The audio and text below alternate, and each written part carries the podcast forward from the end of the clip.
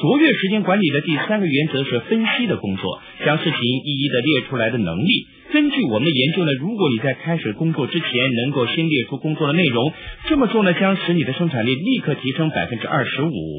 那么如何列出工作清单呢？方法很简单。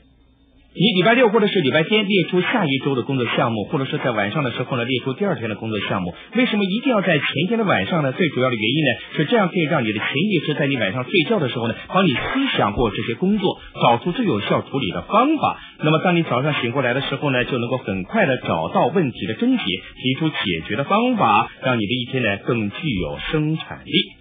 第二个列出清单的原因是呢，如果你没有这份清单，就好像开着一部没有方向盘的车子，到处的瞎撞，所有拦阻你前进的事物呢，都会改变你的方向。有了这份清单呢，你才有每天的工作方向。使用清单的另外一个原因呢，是它能够帮助你了解目前的处境，分析每件事情的重要性，哪些是不相干的事情，哪些是可以授权给别人，哪些可以延后，甚至呢不要去做的事情。事实上呢。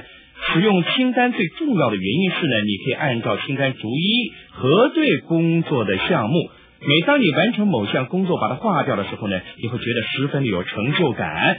有人说呢，快乐就是达成有价值目标的中间过程，快乐就是逐步完成一些工作项目，以达到最终那个有价值的目标。换句话说呢，成功的人生必须建立在成功的每一天。